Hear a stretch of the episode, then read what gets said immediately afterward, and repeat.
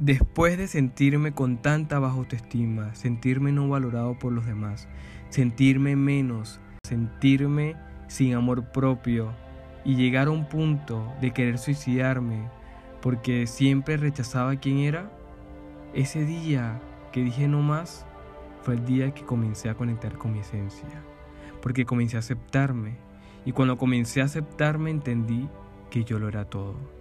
Ese día comencé a recibir mucho amor de afuera, comencé a tener alta autoestima, amor, valor, seguridad y confianza.